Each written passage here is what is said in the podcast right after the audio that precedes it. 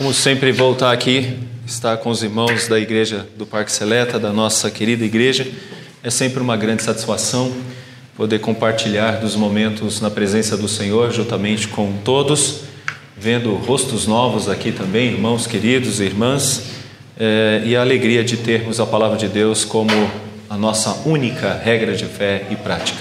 Nós vamos fazer uma leitura hoje no texto de Apocalipse.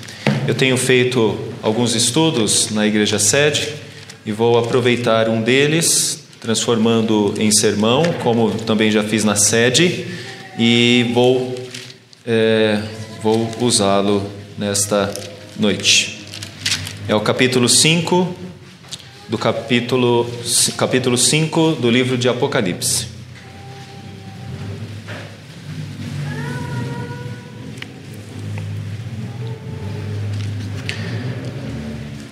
Vi na mão direita daquele que estava sentado no trono um livro escrito por dentro e por fora, de todo selado com sete selos.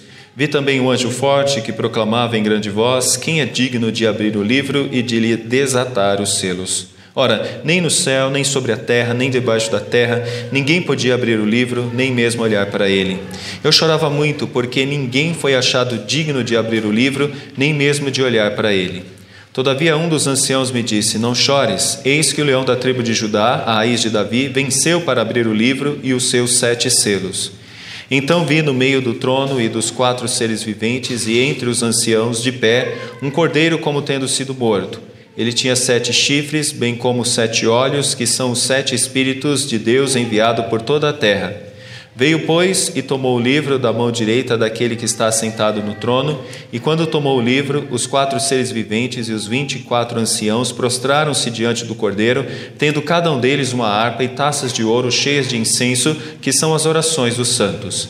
E entoavam um novo cântico, dizendo: Digno és de tomar o livro e de abrir-lhe os selos, porque foste morto e com o teu sangue compraste para Deus os que procedem de toda a tribo, língua, povo e nação e para o nosso Deus os constituíste reino e sacerdotes, e reinarão sobre a terra. Vi e ouvi uma voz de muitos anjos ao redor do trono, dos seres viventes e dos anciãos, cujo número era de milhões de milhões e milhares de milhares, proclamando em grande voz: Digno é o cordeiro que foi morto de receber o poder, e riqueza, e sabedoria, e força, e honra, e glória, e louvor. Então ouvi que toda criatura que há no céu e sobre a terra, e debaixo da terra e sobre o mar, e tudo o que neles há, estava dizendo: Aquele que está sentado no trono e ao Cordeiro, seja o louvor e a honra e a glória e o domínio pelos séculos dos séculos. E os quatro seres viventes respondiam: Amém. Também os anciãos prostraram-se e adoraram. Mais uma vez, Senhor, te agradecemos por estarmos juntos nesta igreja. Obrigado, Senhor, pela vida de cada irmão e irmã que está aqui, mas muito mais, ó Deus, te agradecemos porque todos nós estamos reunidos diante da tua presença e podemos contemplar pelos olhos da fé a tua face e ver a tua glória. Tu és Deus, único, verdadeiro, santo e bom, e nós somos, ó Deus, o teu povo, frágeis, ainda atingidos pelo pecado, mas com certeza, ó Pai, já temos a perspectiva eterna da vida na pessoa do Senhor Jesus e hoje, desde já, podemos te louvar em nome dele, se aproximar de ti em nome dele e rogar ao Pai que tu nos abençoes com a instrução da tua palavra, para que enquanto aqui vivermos, façamos tudo para a glória do teu nome, aprendendo e vivendo a tua palavra. Ajuda-nos nesta noite mais um momento para que possamos entendê-la. Pedimos isso e rogamos-te, ó Pai, estas bênçãos em nome do teu filho Jesus. Amém. Gostaria de dizer nesta noite que o tema da mensagem é Temos o Melhor. Temos o melhor. Nós estamos no ano de Copa do Mundo, deu para perceber nesta tarde. Nós estamos vivendo aí a euforia daquele que é o país do futebol. Nós estamos vivendo aquilo que nós chamamos de eh, eh, os melhores. Um país com cinco Copas, um país que tem um, jogador que foi três vezes campeão, o melhor do mundo. Nós temos muitas coisas que podemos falar sobre Copa, mas este ano é um ano especial não por causa da Copa. Podemos dizer que nós brasileiros estamos vivendo um ano especial porque esse é um ano de eleição. Este é um ano em que, logo mais, nós brasileiros iremos para as urnas e estaremos elegendo aquele que será o representante de nossa nação por alguns anos. É assim que é num sistema como o nosso, sistema presidencialista. Nós vivemos numa república federativa presidencialista. É formada pela união dos estados, Distrito Federal e municípios, em que o exercício de poder é atribuído a órgãos distintos e independentes, submetidos a um sistema de controle para garantir o cumprimento das leis e da Constituição. Nós, brasileiros, depositamos as nossas esperanças por esse sistema nos nossos candidatos. Não estou falando nem de A e nem de B, nem de direita e nem de esquerda. Só estou falando que é assim no Brasil e nós vivemos nessa pátria e é dessa forma que nós elegemos os nossos governantes. A União está dividida em três poderes independentes e ao mesmo tempo harmônicos. São eles o legislativo, que elabora as leis, o executivo, que atua na execução de programas ou prestação de serviço público, e o poder judiciário, que soluciona conflitos entre cidadãos, entidades e o Estado. E para a eleição, nós temos um sistema pluripartidário, ou seja, desta forma, temos a admissão e formação legal de vários partidos no Brasil. Partido político é uma associação voluntária de pessoas que compartilham as mesmas ideias, interesses, objetivos e doutrinas políticas, que têm como objetivo influenciar e fazer parte do poder político. Mas como funcionam as coisas no nosso país? E aqui me permite usar uma parte de um artigo que já apresentei em algum lugar, é, dizendo o seguinte: é, no Brasil, uma pessoa que ganha um salário de 4 mil reais Geralmente, uma empresa que paga e contratando assim uma pessoa para ganhar o salário de 4 mil reais, na verdade, ela terá um gasto de mais ou menos 6 mil reais. 2 mil reais serão de encargos para o governo e 4 mil com o salário. Após os encargos que a empresa recolhe, vêm os impostos que abatem do salário. E são impostos que nós pagamos desse salário. INSS, imposto de renda, contribuição sindical e outros, mais ou menos totalizando R$ 1.200, que também vão para o governo. Ou seja, de R$ mil reais que a empresa gastou, metade foi para o governo.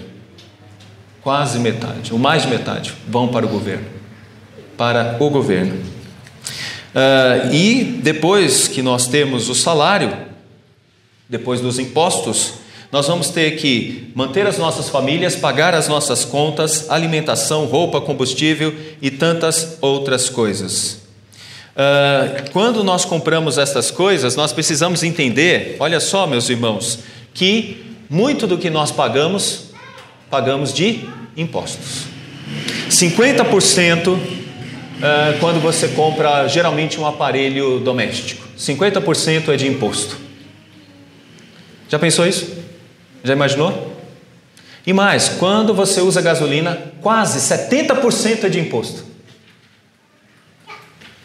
Quando nós é, usamos luz elétrica, a mesma coisa, feijão, todas essas coisas, temos muitos impostos. Esse é o país, ou seja, quase tudo, quase 50% é de impostos. Ou seja, 2.800 mais ou menos que temos na conta, 50% é de pagamentos de impostos. Por isso que nós dizemos que geralmente no Brasil nós trabalhamos seis meses quase para pagar os impostos.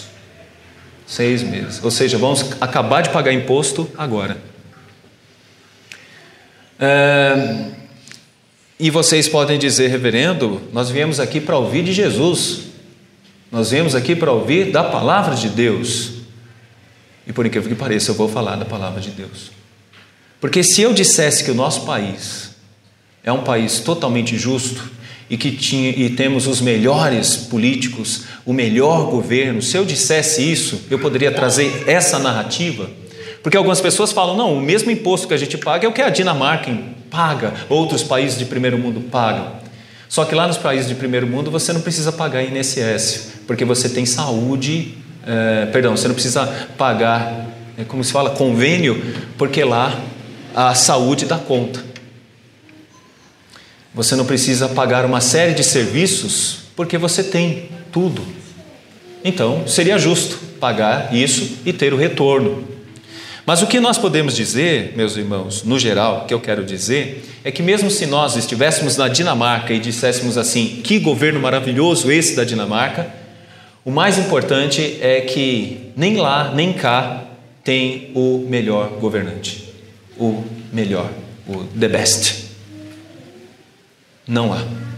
Porque onde há o homem, há maldade, há corrupção, há dolo, há cansaço, há preguiça, há roubo. Todas essas coisas. Onde há? Em qualquer lugar.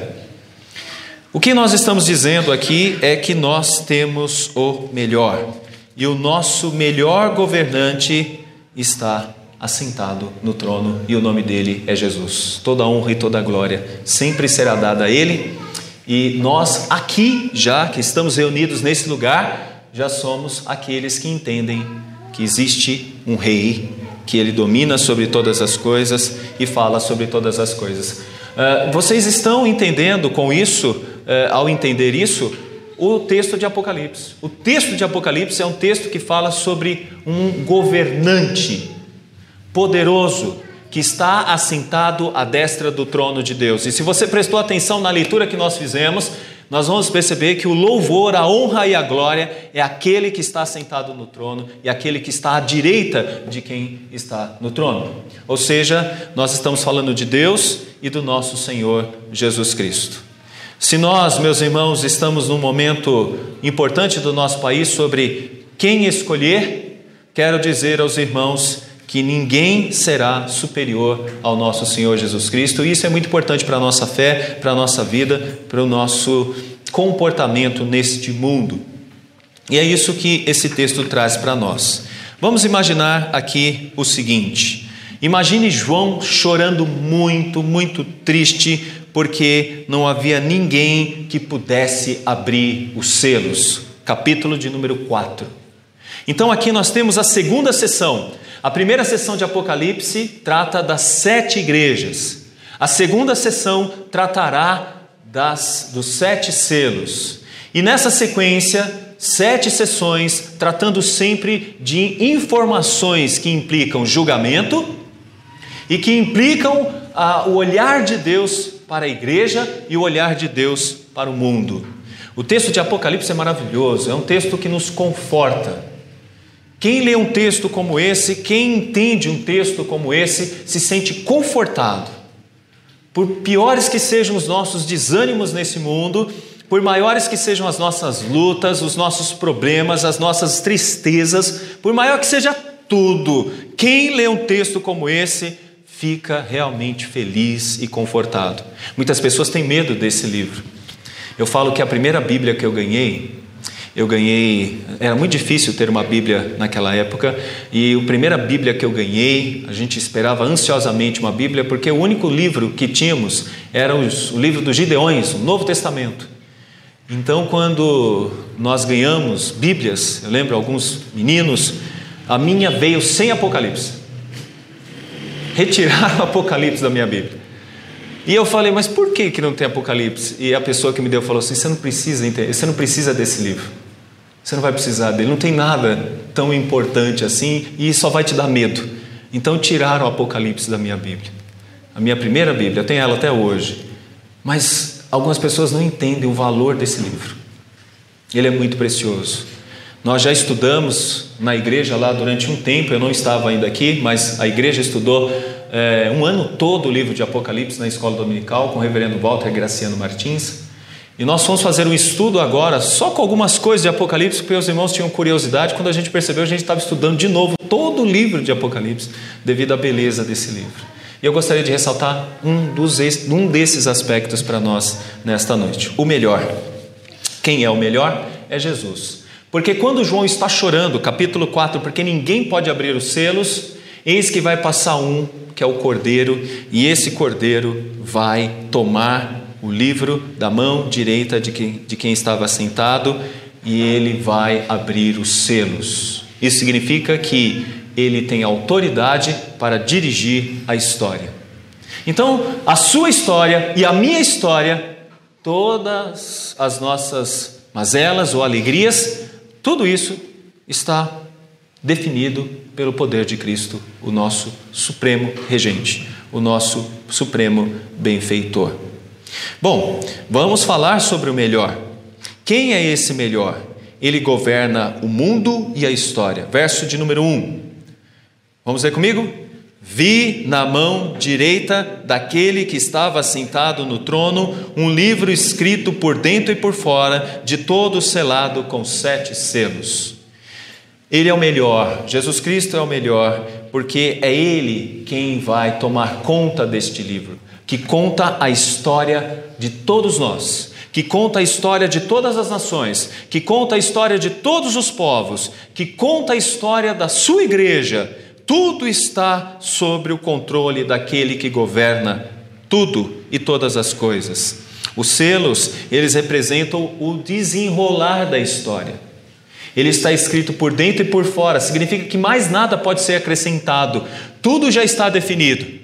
Todos os seus dias já estão contados, os meus dias estão contados, e tudo na história já está definida.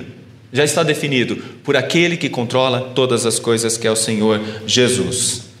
Este que é o principal governante, e ele será eficaz no seu governo. Nada escapará. Satanás não tem um poder maior do que o dele. Tudo está sobre o seu comando e sobre o seu controle.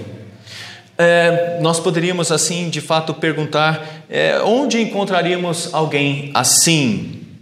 E o texto, nos versos de 2 a 3, nos responde: Vi também um anjo forte que proclamava em grande voz: Quem é digno de abrir o livro e de lhe desatar os selos? Ou seja, quem é que pode governar dessa forma? Ora, nem no céu nem sobre a terra, nem embaixo da terra, ninguém podia abrir o livro, nem mesmo olhar para ele. Ninguém poderia fazer isso. Ninguém poderia conduzir a história, não haveria nenhum outro que pudesse governar.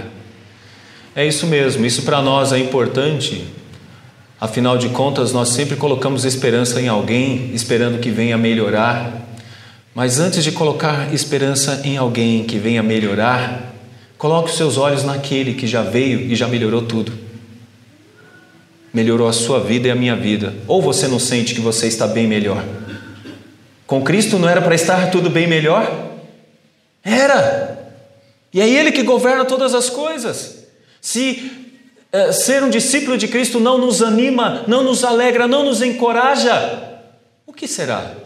Ah, quando vier um governante nesse mundo ou nesse país melhorar tudo, porque aí nós vamos ganhar mais, porque aí nós vamos ter mais. Cuidado, a vida é muito mais do que isso.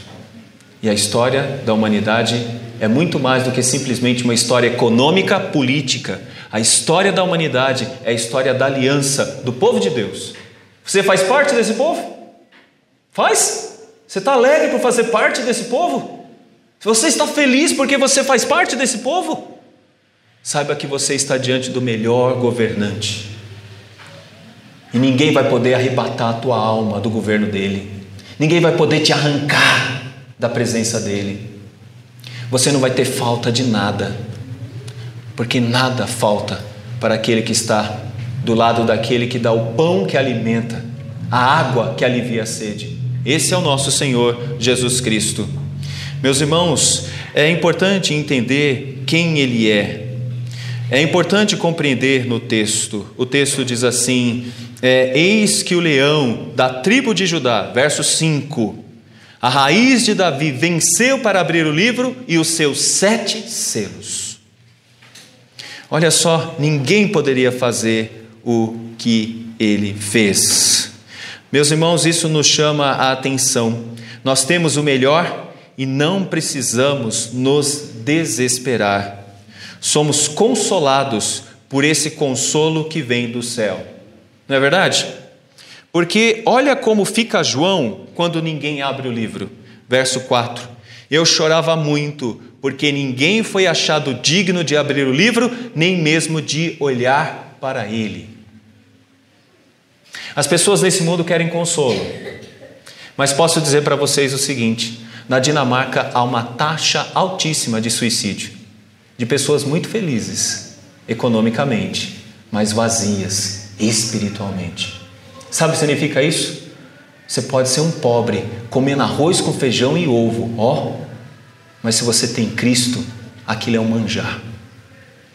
Mas você pode ser rico, comendo do melhor filé mignon, nos melhores restaurantes e fazendo as grandes viagens, mas há um vazio tão grande em você como esse de João, que chorava e chorava muito, mesmo estando nos céus. Chorava e chorava muito. Por que nós encontramos consolo? Porque o texto diz: o leão da tribo de Judá, a raiz de Davi.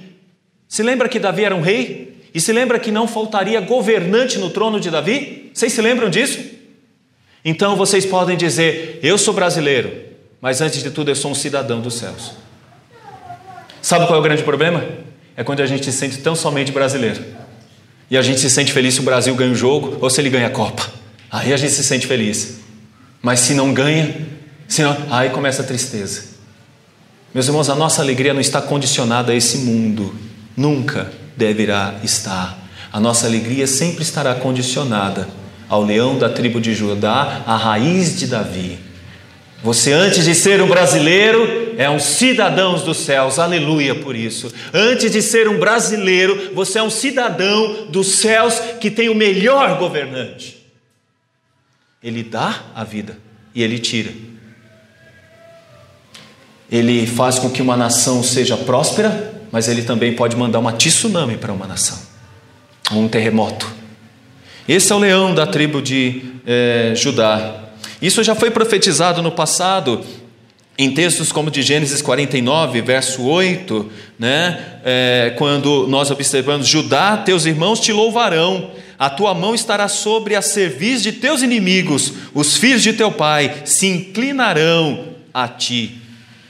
Mais adiante, a gente vê ainda no 49, versos de 9 a 10 de Gênesis, dizendo assim: Judá é o leãozinho da presa subsiste Filho meu, encurva-se e deita-se como leão e como leoa. Quem o despertará? O cetro não se arredará, arredará de Judá, nem o bastão de entre os seus pés, até que venha Siló, e a ele obedecerão os povos. Meus irmãos, esse texto me tranquiliza, porque Deus prometeu um rei e esse rei chegou, e esse rei reina, ele não reinará, ele já reina. Esse rei está reinando sobre esse mundo. Esse rei conduz o seu reino, que é a igreja. Meus irmãos, o trono de Jessé, o texto dia, naquele dia recorrerão as nações à raiz de Jessé, que está posta por estandarte dos povos, a glória lhe será morada. Esse é o texto, meus irmãos, de Isaías 11, verso 10. Meus irmãos, aqui está a nossa certeza. Deixa eu dizer algo importante aqui para todos nós que estamos neste momento louvando e bendizendo ao nosso Deus. Você se sente cidadão deste mundo tão somente? E abre a boca para falar mal dos governantes, reclama dali, reclama de lá. Um cidadão do reino, ele olha para o trono. E se tem uma coisa que eu aprendi nesses últimos meses estudando esse texto, é que muitas vezes nós temos um olhar para os lados e não para o trono. Sabe o que acontece quando isso ocorre? A gente começa a afundar, igual Pedro. A gente começa a afundar, a afundar. Eu queria que você saísse daqui olhando para, para o trono, entendendo que você tem um rei. Que você não abrisse a boca somente para chorar e lamuriar e lamentar, mas que você abrisse a boca para falar que você tem um rei, que você tem um Deus, que te abençoa e que está com você. Vamos falar um pouquinho mais sobre o melhor.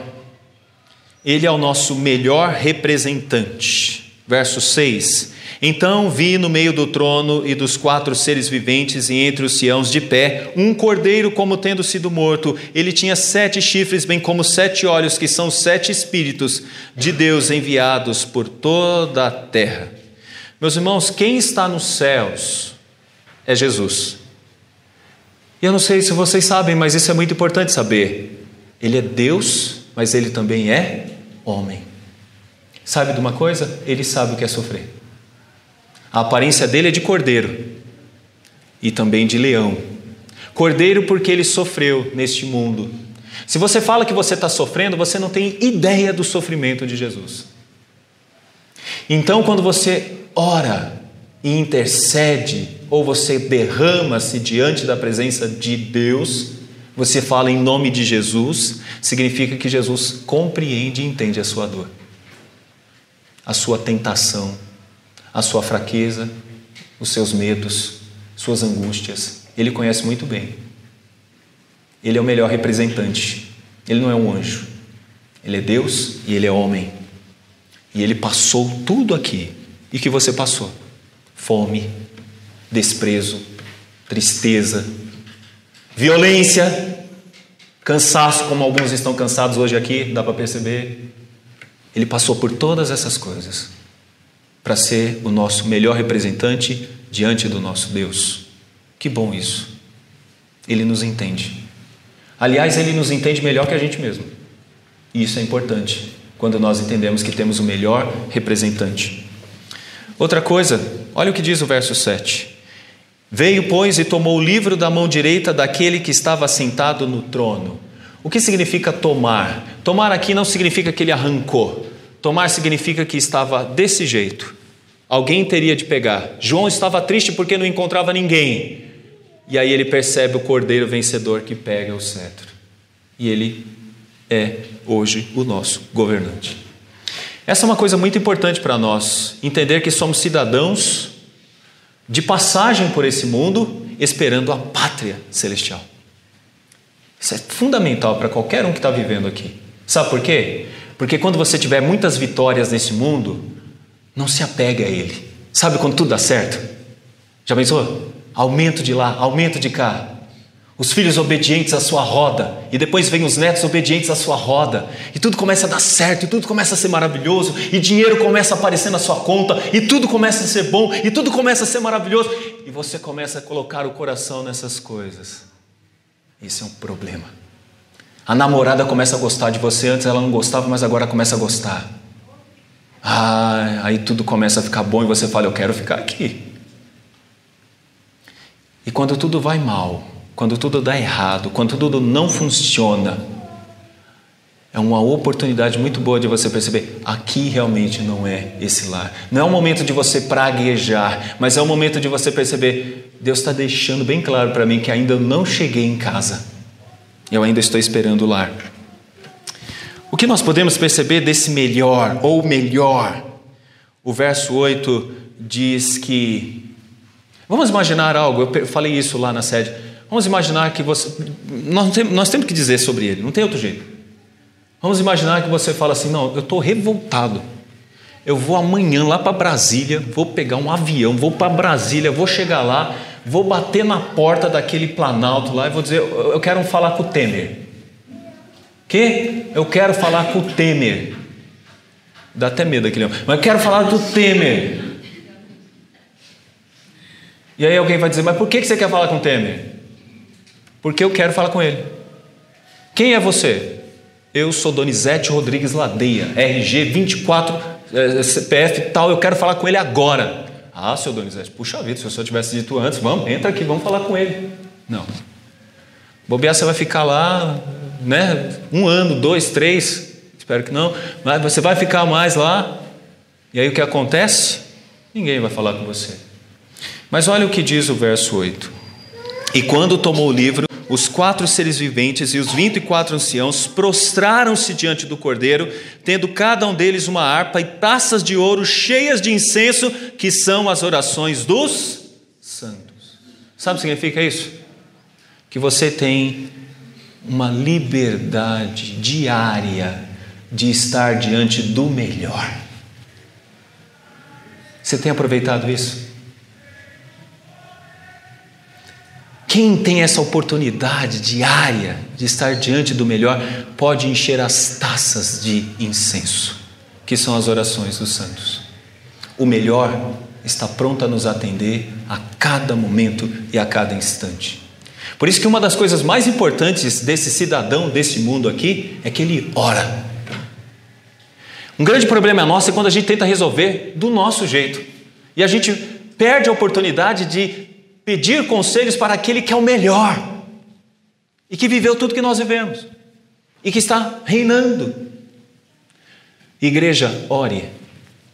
Meus irmãos, nós temos uma fama de sermos bem estudiosos da palavra de Deus. Tem pessoas que ficam passando horas e horas no Facebook brigando com o outro. Eu diria, talvez teria sido melhor que essas pessoas ficassem horas orando, porque uma das coisas que se reconhece na reforma é oração. Calvino escreveu pouco sobre predestinação, mas escreveu muito sobre oração. Nós perdemos a oportunidade de estarmos diante do melhor, muitas vezes, quando abrimos mão das horas benditas de oração. E queremos que as coisas sejam resolvidas. E queremos que os políticos resolvam as coisas. E queremos que o Brasil seja bom porque joga muita bola. Nós queremos tudo isso. Mas nós esquecemos que o melhor não está do lado, o melhor está no trono. Outra coisa que nós podemos entender é que quem está diante dele, o colegiado desse grande governante, são os eleitos, os santos. Verso 9: E entoavam um novo cântico, dizendo: Digno és de tomar o livre, de abrir-lhe os selos, porque foste morto, e com teu sangue comprastes para Deus os que procedem de toda tribo, língua, povo e nação. Aqui no Brasil, o Evangelho chegou, louvado seja Deus. Significa que aqui também há um colegiado do Senhor Jesus Cristo. Nesta sala há um colegiado do Senhor Jesus Cristo. Eu sou de Jesus. Em quem você vota? Eu não preciso votar. Ele já é o Supremo Rei. Ele que controla todas as coisas. Ele é o Senhor da minha vida, da sua vida, deste mundo. E eu reconheço como Rei. Mas tem aqueles que não acreditam nele, no seu partido. Esses chorarão, chorarão muito. Terrível coisa é negligenciar esse rei. E Satanás quer que nós o adoremos e não Cristo. Se você for ler o texto de Apocalipse, você vai perceber isso, que Satanás ele vai tentar fazer um outro tipo de adoração nesse mundo para que as pessoas deixem de adorar a Cristo e comecem a adorá-lo. Mais adiante vocês vão ver que ele se transforma no grande dragão e ele elege uma besta que se torna uma espécie de Cristo e ele elege um profeta que se torna uma espécie de Espírito Santo. E ele elege uma igreja, Babilônia, que se torna o lugar da adoração de todos aqueles que amam a Cristo, amam a Satanás e não a Cristo. Ele imita, ele tenta fazer a mesma coisa. Então significa que aqueles que não entendem que Cristo está no trono, adoram, na verdade, quem é o príncipe deste mundo, que é Satanás. A gente pode identificar quem adora Satanás. Ele tem um, pro, um projeto. Sabe qual é o projeto daqueles que adoram Satanás? É eu, eu, eu, eu, eu, eu, eu. Para mim, para mim, para mim, para mim. Prazer, prazer, prazer, prazer. Alegria, alegria, alegria, alegria. Festa, festa, festa, festa. Esse é aquele que está nesse reino. No reino de Cristo, glória a Cristo, louvor a Cristo, honra a Cristo, servir a Cristo. Não para mim, mas para o outro. Não para mim, mas para abençoar o outro. Percebe as coisas? Percebe que nesse mundo tudo é eu, inclusive até aparelhos são eu. Observe. Na igreja deveria ser nós nós, para ele, para eles. E é isso que faz, por exemplo, alguém, mesmo não sendo diácono, trabalhar muito. Ele não precisa de uma placa de diácono para trabalhar muito. Ele ama o que faz. Ele não precisa de uma placa de presbítero para amar. Ele ama o que faz. Ele não precisa de uma placa de presidente da SAF para fazer alguma coisa. Ela ama o que faz. Sabe por quê? Ela está servindo o Rei verdadeiro que está no trono. Eu preciso perguntar para você, eu não posso fazer outra coisa senão fazer essa pergunta: a quem você está servindo? Quem você busca tanto? A quem você quer agradar? Quem? Eu preciso fazer essa pergunta e você deve responder isso. Não para mim, mas para Deus. Quem você quer agradar? Quem você ama tanto? Eu gostaria que você dissesse aquele que está sentado no trono, ao Cordeiro, aquele que morreu por mim. Porque esse é um detalhe muito importante. Ele morreu por você. Ele fez algo mais importante. Ele morreu por você. Por fim, meus irmãos, vamos olhar para o aspecto uh, do verso 10. E para o nosso Deus os constituístes reino e sacerdotes e reinarão sobre a terra. Ah, então nós servimos ao melhor, trabalhando nesse mundo para o melhor. Que maravilhoso isso. Quando alguém está estudando, sendo crente fiel, está servindo a Deus. Quando alguém está trabalhando, sendo crente fiel, está servindo a Deus. Quando alguém resolve casar,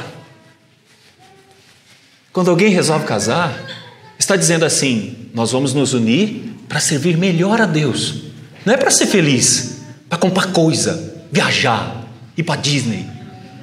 Não, é para servir a Deus melhor. É por isso que nós estamos unidos. É por isso que nós temos homem, somos homem e mulher, esposo e esposa.